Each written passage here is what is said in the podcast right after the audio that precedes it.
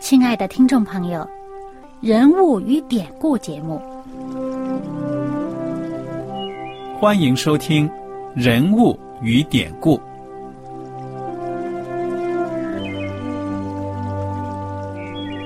听众朋友们，当你读圣经的时候，不知道有没有过这样的想法？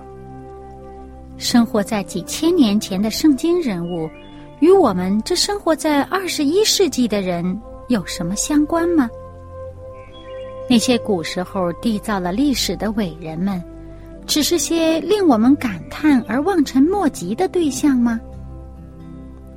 那些败坏了品德的小人和有负圣托的失败者，难道只是为了让我们嗤之以鼻吗？在这个人物与典故的节目里，我和小燕将与大家一起，通过圣经中的人物和他们的事迹，看看我们能从他们的故事中得到哪些启发，以便用正确的态度。来对待我们每天所面对的生活和挑战，共同奔走天国的旅程。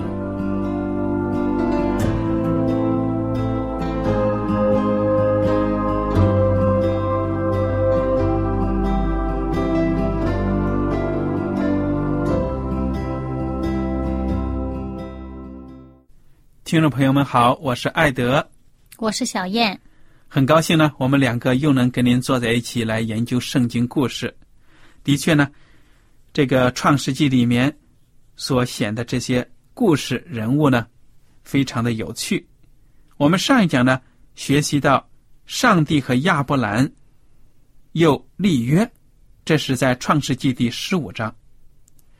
因为上帝呢，又一次向亚伯兰显现，向他再一次的。应许他，在意象当中。对了，说将来呢，你的子孙一定是多如天上的繁星啊。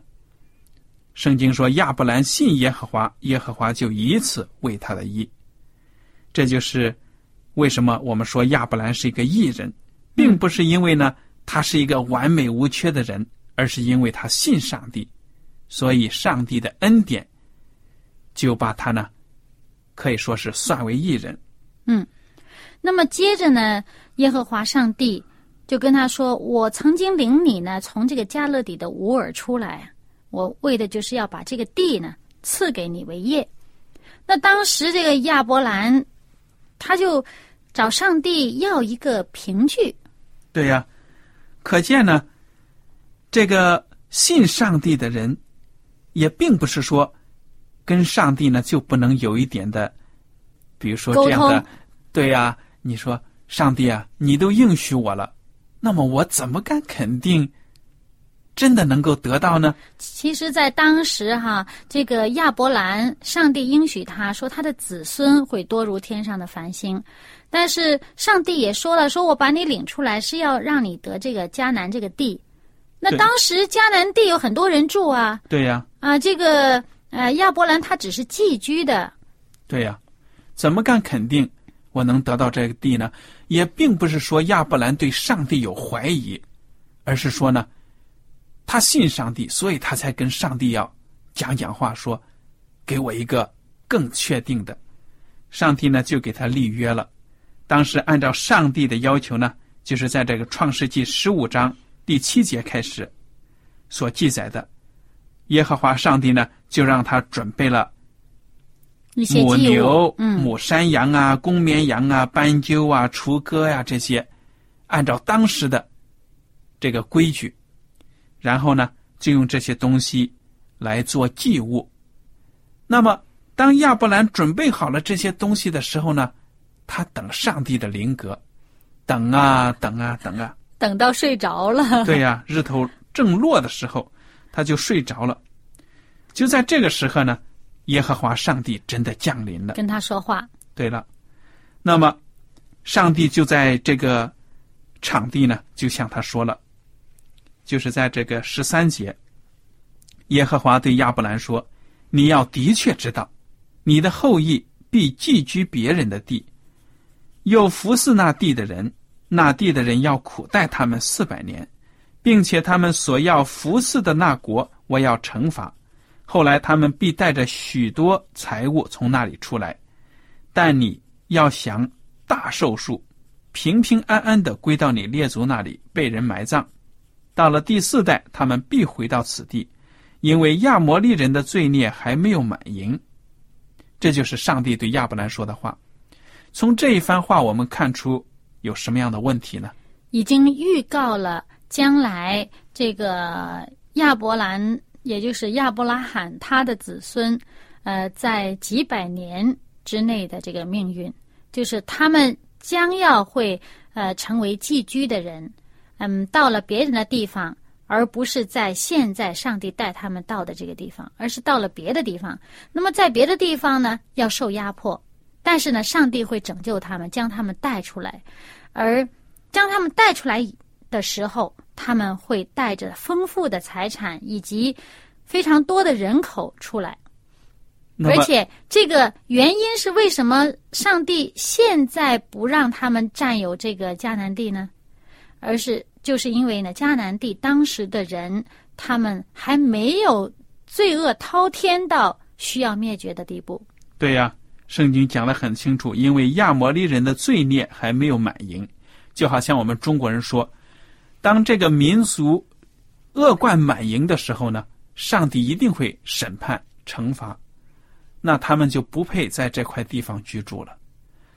所以，目前来说，亚伯兰呢，他还要等，要等很多年，他的后代终究会来到这块上帝所应许的地方。对，从这一点我们也看出呢，上帝真的是掌管着我们人类的历史，一个家族的命运，一个国家的命运，都在上帝的安排之下。上帝在事情没有发生之前，早就知道了这一切，对不对呀？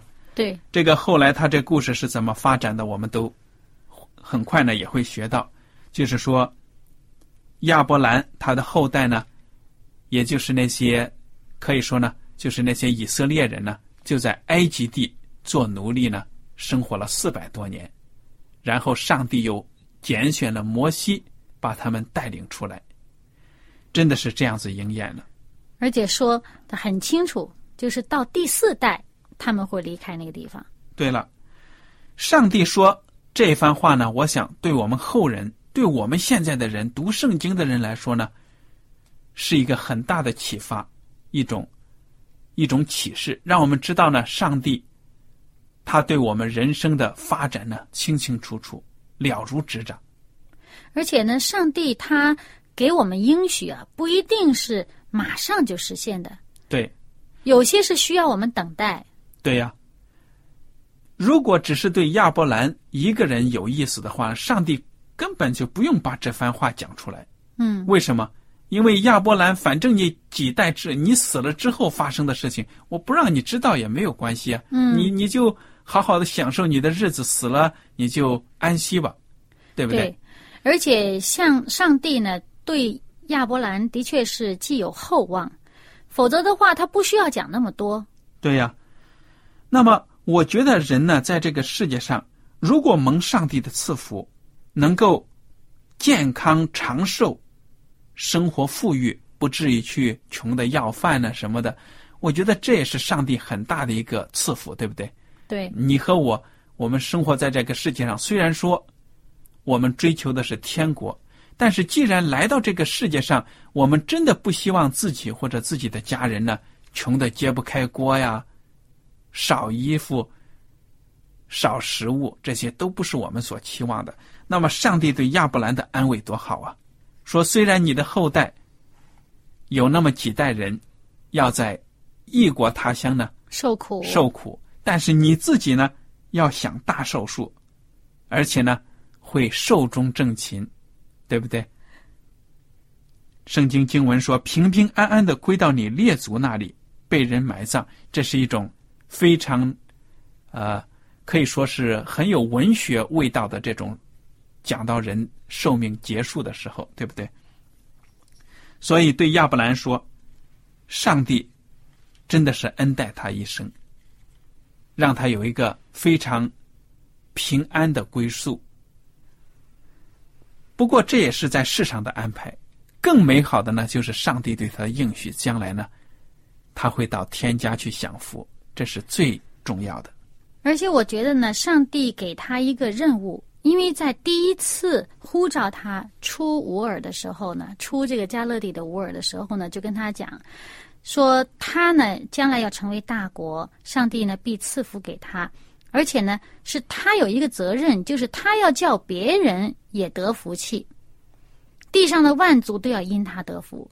那么既然是这样的话呢，上帝又给他讲了，他这个未来的这个后代将会呃有这么几百年的这个呃子孙，将会是怎么样的情况，哪里来哪里去。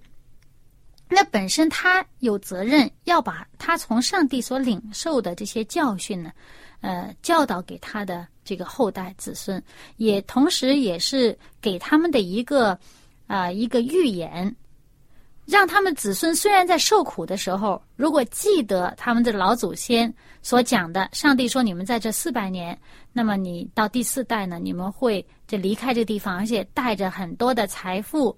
啊，人口众多的离开这个地方，很光荣的离开这个地方的话，对他们受苦当中的人也是一个一个一个希望。有道理，亚伯兰也是上帝的先知，对不对？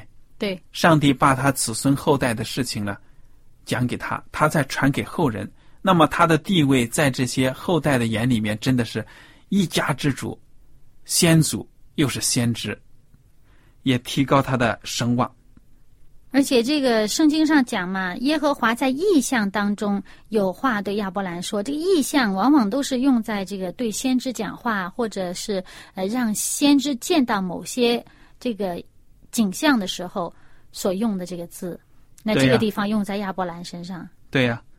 好了，紧接着第十六章呢，就讲到了亚伯兰他的软弱的一个表现，而且呢。这一个错误的决定呢，影响了很多很多的世界后面发生的事情。对呀，我们现在都生活在这个影响当中。说实在的，这个故事的发展是怎么样的呢？你给介绍一下。就是这个亚伯兰呢，他一直都没有生育。那他的这个妻子萨莱比他小十岁，也很老了，那也不会生孩子了。于是他就按照当时这个民间的这个风俗呢，就是把他自己的一个呃女仆啊，这个使女叫做夏甲的，就给了这个亚伯兰。他就跟亚伯兰，他劝亚伯兰说：“说哎，我不会生孩子了，我把我这个使女呢给你呢，叫你呃你跟他同房。这样的话，如果他得了孩子，那这个孩子就算在我的名下，那我就可以因为他呢得了孩子。”其实，在当年啊，就是那个年代的时候，女女士们结了婚没有生孩子，是一个蛮羞的事情，就会被周围的人耻笑。对呀，在我们东方的社会呢，可以说几十年前呢，直到几十年前的时候，仍然是有这样的一种风俗，对不对？嗯。那么，按照。撒莱，也就是亚伯兰的妻子出的这个主意，在当时按照人的风俗习惯，完全可以接受的。嗯，因为仆人呢，他们没有自己独立的人格，你仆人生的孩子生在我家里面也是仆人。嗯，所以呢，他把这个女仆要是当做妾呢娶过来，那么他生的孩子不管怎么样也是亚伯兰的孩子。他们以为这样子呢，就成就了上帝的应许，对不对？心急呀，对呀，还以为他们要帮上帝的忙呢。嗯，对。那么结果呢？这个女仆真是不负所望，果然就怀孕了。这一怀孕啊，这个呃女仆也就傲起来了。对呀，这跟我们有的时候看到一些电视连续剧上讲的那些过去的大家族里面发生的事情，我们中国人一提都知道。有的仆人呢，或者什么的，生了孩子之后，一看这个大老婆不会生孩子，他就因为生了孩子，好像都给自己带来很多的荣耀啊，什么地位。嗯，所以这个夏甲呢，他为亚伯兰生了孩子之后，他就开始小看他的主母，也就是亚伯兰的第一任妻子。叫萨莱。萨莱嗯，这个夏甲是萨莱的女仆。那么她怀了孕以后呢，她就开始不听话了，而且呢，他小看这个萨莱。于是萨莱就觉得自己委屈了，他就去指责亚伯兰。所以亚伯兰听信了他妻子的这个建议，又按照他妻子这个建议去行，现在呢惹了麻烦了。然后这妻子反过来指责他了。对呀，那么亚伯兰他的这个举动真的是可以说，等于是迫害了破坏了上帝所设立的一夫一妻的制度。当时圣经讲呢，这个亚伯兰到了迦南地，已经住了十年了。那上帝领他出了这个加勒底的乌尔，到了迦南地应许之地，说赐他后裔。住了十年了，还没有见到孩子的影儿，这心里边急呀、这急的时候呢，也就不是那么这个怎么说呢？对上帝的这个信赖呀、就开始有点按捺不住他的心里边的这种呃欲望哈、我想是这样子，我我也同意。人的信心呢，你不要以为就是说呢，好像听了上帝的应许之后，这一段精神饱满呢，志气好像高涨，但是呢，人会有低潮的时候，对，特别在这个生活有很多的考验、试探、试炼，那一眼看不准，没有把这个信心放在上帝身上呢，很容易就会有疑问、动摇。所以亚伯兰在这个时候呢，他觉得，哎呀，我怎么能够有自己的孩子呢？又经他的老婆出了这个主意呢，他还觉得这个很很很不错呢。结果呢，就惹来这么多的家庭麻烦。而且呢，这个太太出了这个主意啊，到底呢，最后做决定的还是他，所以他呢也推卸不了责任，对是他做的这么一件事儿。可是他现在做了这么一件事儿呢，这个太太反过来怪他了。你看看，你看看，我把这个呃仆人给了你了，现在呢，他从你怀了孕了，还不把我放在眼里。于是亚伯兰对于这件事儿呢，好像没有在这圣经当中的这个文字的表达当中，我们看不出他做了什么积极主动的一个去解决问题的办法哈，没有去解决问题，反而就跟萨来说：“那这个仆人在你的手下嘛，你怎么待他，随你的意。所以他自己在家庭中呢，夹在两个女人当中，挺为难的。不过他是顺着他这个大老婆的意思，你就去做吧。没想到呢，真的是撒来呢就苦待这个女仆人。”这仆人就跑了。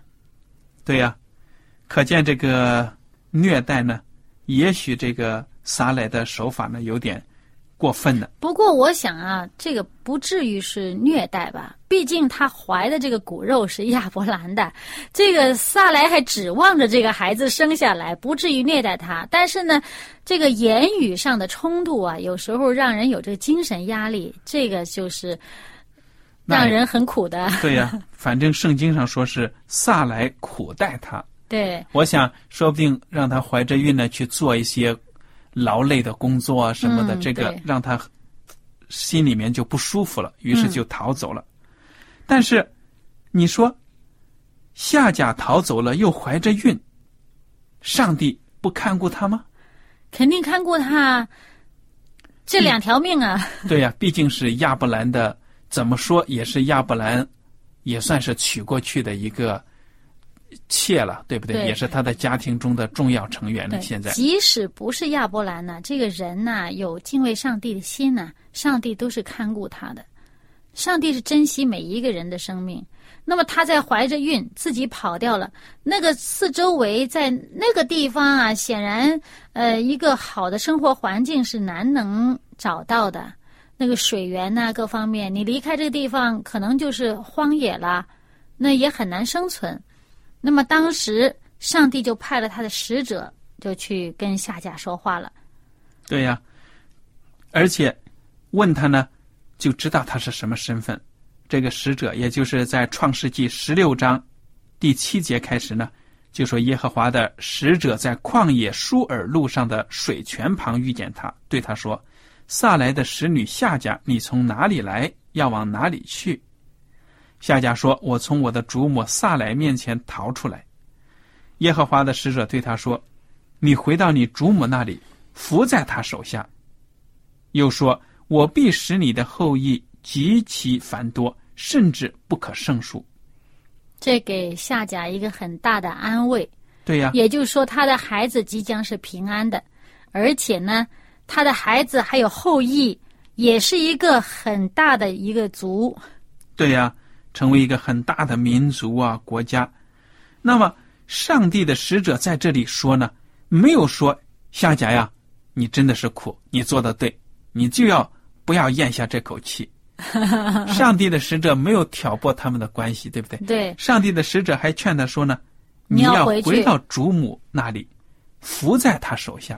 这个顺服对不容易啊。而且呢，教他一个怎么样处理这个问题的这个方法。当时夏甲跑了，就是他在逃避他要面对的这个情况。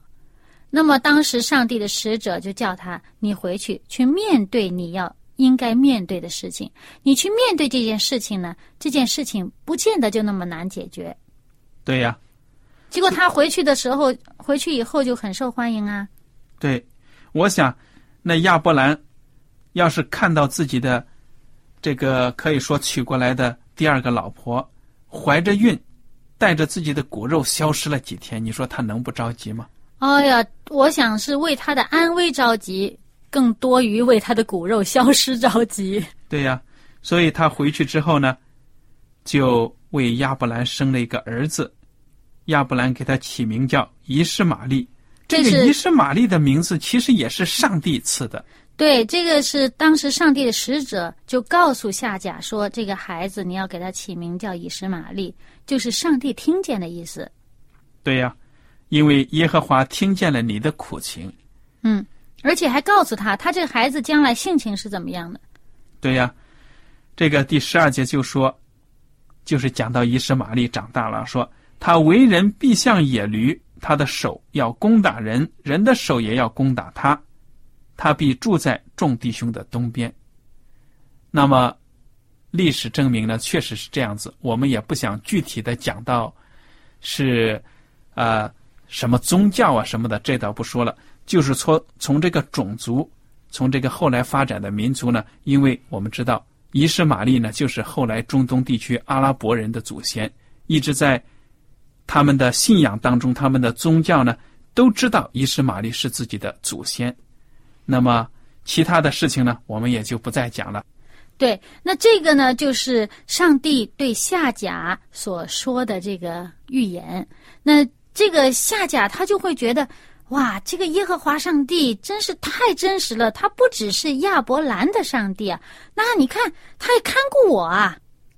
那我作为一个埃及人，作为一个使女，对呀，我做是一个仆人啊，是上帝这么看顾我，而且也亲自跟我讲话哟，还说我的这个生下来这个孩子将来是怎么样的，而且成为一个大的民族，也是很多人的，可以说他也是。很多人的一个祖先了，等于是，所以她作为一个使女能有这样的赐福，那完全也是因为她在亚伯兰的家庭里信了上帝。嗯，那她这个就有她的这个安慰了。他即使是回去，可能这个萨来呃会让他做一些仍然是使女该做的事情，他也会觉得啊，我愿意顺服。对呀，好了。圣经呢就记载了，在第十六章十六节呢就说，夏甲给亚伯兰生一世玛丽的时候，亚伯兰年八十六岁。亚伯兰八十六岁了。第十七章一开头呢，第一节就说亚伯兰九十九岁的时候，耶和华向他显现。又过十三年。对呀，这中间十三年，圣经都没有记载有什么事情重大的事情发生。我想这十三年没有什么好事情可写了。我觉得也是，因为你想想，这个女仆回到家中，这十三年当中，萨莱作为大妻子又没有生孩子，那不管怎么样，我觉得他他这个女仆夏甲呢，心里面会有难免有骄傲。对，而且他觉得哇，你看，上帝向我，上帝的使者向我显现，还为我说预言。哎，你看萨来又没有孩子，又没有上帝亲自跟他讲话，这个亚伯兰是我的老公啊。对呀，那么你说亚伯兰在这十三年当中，信心能没有受到考验吗？为什么？为什么在这个时候，上帝要再一次显现？而且对他说：“你看看第十七章第一节，亚伯兰年九十九岁的时候，耶和华向他显现，对他说：‘我是全能的上帝，你当在我面前做完全人，我就与你立约，使你的后裔极其繁多。’显然，他之前不完全，有一些事情做的不是太蒙上帝喜悦。对了，在这十三年当中呢，可能他的信心呢也软弱了，上帝没有跟他。”常常的出现，在这个时候，上帝一出现呢，就说：“你当在我面前做完全人，我就与你立约。”又一次提到立约，那么说明亚伯兰在这其中呢，软弱，肯定跌倒呢，也有这样的事情。所以，上帝在这这里呢，再一次的提醒他：“你还记得吗？我们当时立的约，我愿意跟你再一次的核实，我跟你立约。”嗯，上帝呢不放弃他所拣选的任何一个人。对，即使我们有的时候忘记了我们所立的约，但是上帝不忘记。我不知道小燕你有没有这样的感受，就是在我们的基督徒的旅程当中，在生活当中，有一段时间，有一有一些时间呢，可能会感觉到真的是，哎呀，上帝怎么是不是离我远呢？我怎么感觉到这个精神状态？灵命呢不够旺盛，有没有这种比较痛苦啊、难熬的这样的时刻呢？会有，但是呢，通常呢，我的想法就是觉得，哎呀，是我离上帝远了。对呀，我自己也会有这样的感觉，所以我觉得亚伯拉罕呢，他作为一个活生生有血有肉的跟我们一样的人呢，也会有这样的软弱。但是上帝呢，就在他最需要的时候。向他出现，跟他再次立约，给他点明他的问题在哪里，就是你要做完全人。上帝没有指责他说说你是不完全的人，其实很显然，我们人就是不完全，不用上帝指，我们自己也应该很明白，我们自己就是不行。那上帝没有指责他说你要做完全人。对呀，愿我们大家呢，在生活当中都能够时时的得到上帝的这个提醒，求上帝能够在我们。这个意志低沉的时候呢，受到考验的时候呢，能够加给我们力量。嗯，我想呢，我们今天的时间呢，差不多已经到了。如果大家听了我们的节目有什么疑问呢，或者对我们的节目有什么建议呢，我们都欢迎您写信给我们。